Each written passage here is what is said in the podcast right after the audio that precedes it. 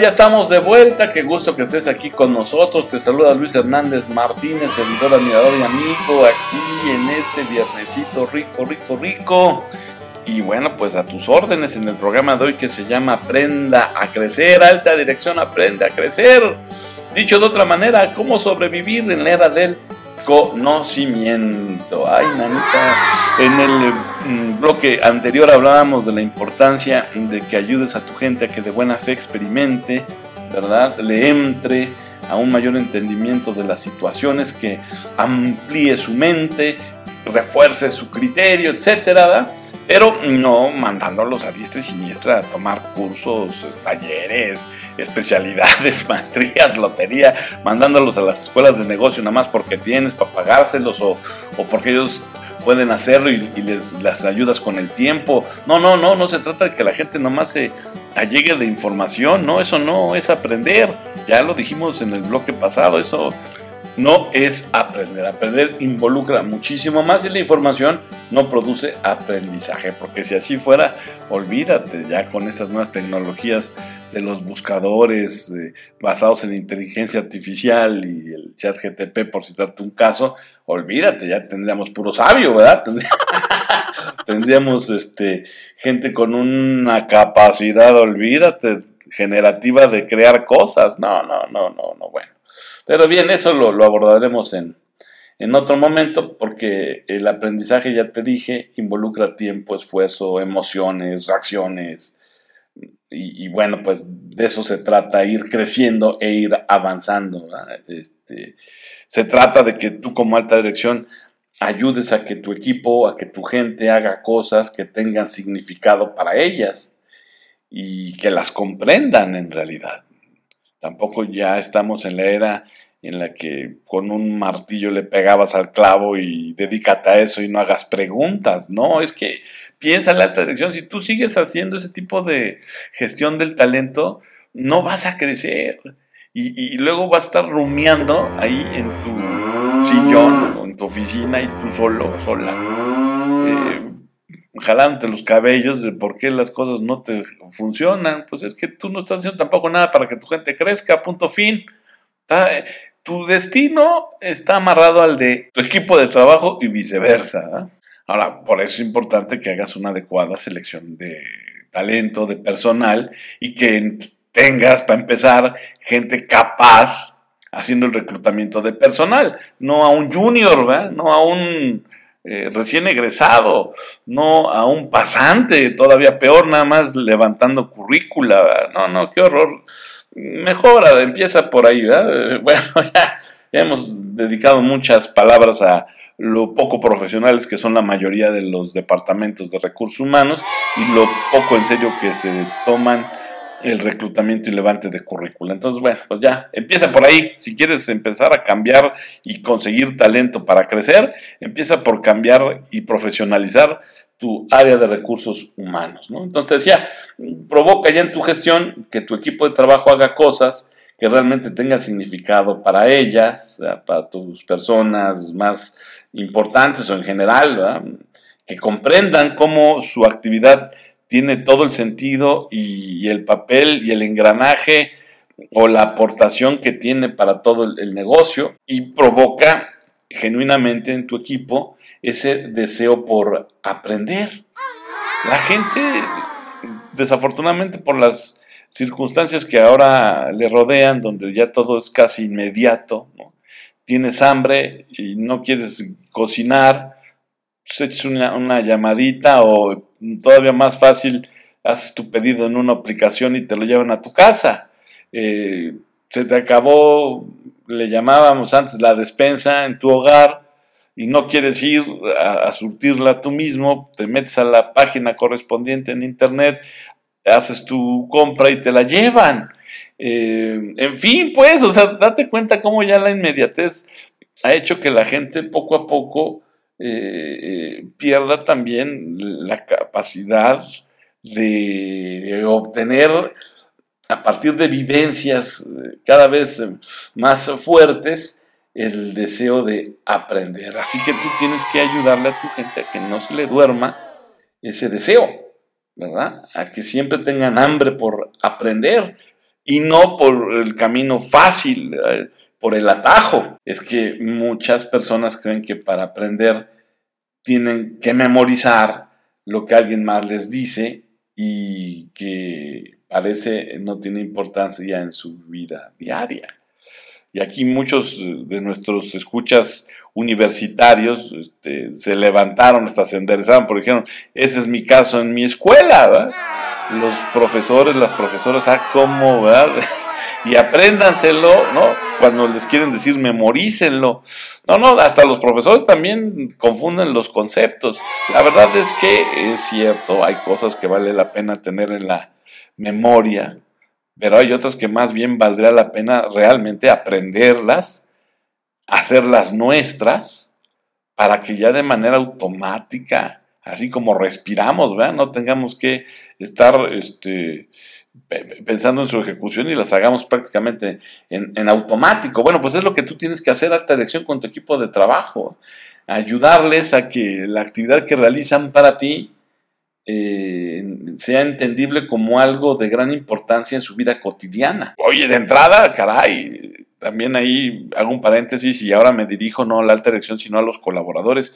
Caray, sea agradecido con tu trabajo eh, trabajo digno que te permite llevar el pan a la casa, que te permite tener a tu familia bajo techo, bajo cubierto, darles entretenimiento, estudio. Oye, sé agradecido también con tu trabajo, sé un colaborador digno, ¿verdad? Porque siempre se le exige a la empresa, oye, ofrécele a tus trabajadores justo eso, un trabajo digno o decente, como está en la Ley Federal del Trabajo. Y yo, bueno, ahora también le hablo a los colaboradores. Dignifiquen ese trabajo con un comportamiento igual. Porque eso de estirar la manita y pedir, pues caray, no creo que sea nada más el papel que tú quieras desempeñar en tu vida.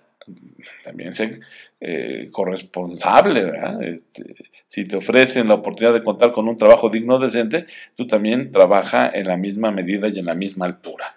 Bueno, pues cierro ese paréntesis y me regreso con la alta dirección. Es que a veces es imposible solo hablarle a una audiencia, ¿eh? O sea, en, en, ocasiones hay que recordar que estamos en el mismo bote, estamos amarrados, ¿verdad? Tu suerte es mi suerte, ¿verdad? Tu destino es mi destino. Suena telenovela de allá, del canal de las estrellas, de la caja, de, ¿verdad? Pero no, pero no, es la verdad, ¿no? Entonces hay que hay que ponerse en, los pies del otro y viceversa. Eh, también además, ya no estamos en la época donde lo material avasallaba, ya mucho conocimiento es intangible, ya muchas riquezas son intangibles o, se generan a partir de intangibles, ¿no? Entonces eso es otra cosa que también necesitamos tener muy en cuenta, ¿no? La sociedad desde hace muchos años, eso por lo menos sí me consta, sigue presente, sigue vivo. Habría que ver cómo, cómo lo vamos también cambiando a positivo, pero la sociedad considera a las empresas como máquinas de hacer dinero, ¿eh? Un dinero que tiene dueño de antemano y no son ellos. es el problema. Ahora, claro, esto, ojo, dije, dije la sociedad considera no dije los empresarios, porque la mirada del empresario, el pensamiento del empresario o este concepto desde la perspectiva del empresario es distinta. Pero la sociedad, mirándolo como sociedad, sí, la sociedad considera a las corporaciones como máquinas de hacer dinero y un dinero que tiene dueño de antemano y que no es la sociedad. Y ahora además, con, tantas eh, maneras de enterarse de que si una compañía contaminó tal lago, si contaminó tal mar, que si devastó tal ecosistema, que si viola derechos humanos, que, o sea, también la gente ya está muy atenta al comportamiento ético de las empresas. Ahora, ¿esto no es nuevo? No, no, ya al menos hace 30 años la ética en la empresa empezó a ser un debe ser. Entonces ya de 30 años para acá, si no es que un poco más, las empresas también ya están dentro del microscopio social. La gente revisa constantemente si la compañía, si la corporación cumple con los estándares mínimos que exige una sociedad eh, sustentable. La sustentabilidad por sí misma, en los temas de gobierno corporativo, todo lo que hoy llaman visión ASG o esquemas ESG, todo eso que hoy para muchos es novedad, en realidad es el resultado de más de 30, 40, 50 años ya de trabajo de varias personas, incluyendo el de la voz, para que las organizaciones se transformaran en algo que realmente dignificara a la sociedad. Pero bueno, eso es un, paso a pasito que se ha ido dando y que la, gente cada vez está más consciente, está más enterada de que una compañía debe cumplir con ciertos estándares si pretende, si pretende llevarse su dinero. Es decir, si tiene en mente que estas personas sean sus clientes. Y es que la naturaleza opera, porque hace rato hablábamos de que las compañías deben entender que están dentro de un ecosistema, dentro de un sistema natural de operación, y si esto es verdad que lo es, entonces la naturaleza opera a través de procesos cíclicos. sí, claro, todo tiene su ciclo, la vida está compuesta de ciclos. Claro, ahorita que hice esta mención, me vino a la mente la era industrial como contraste, porque en esa, en esa era, en la era industrial, se hacía a través de procesos lineales, pero era otra época, era otra era, ahora estamos ya en una donde, y, por eso hablábamos al inicio del programa de cómo aprender a crecer en, esta nueva sociedad del conocimiento, cómo aprender a crecer en esta nueva modalidad donde el intangible llamado conocimiento es el principal. Y esto, para poderlo llevar a buen puerto de entrada, no se nos debe olvidar que es un asunto cíclico. No fue así en la era industrial que se llevaba a cabo mediante procesos lineales, tomar, hacer, desechar, punto fin, ¿verdad?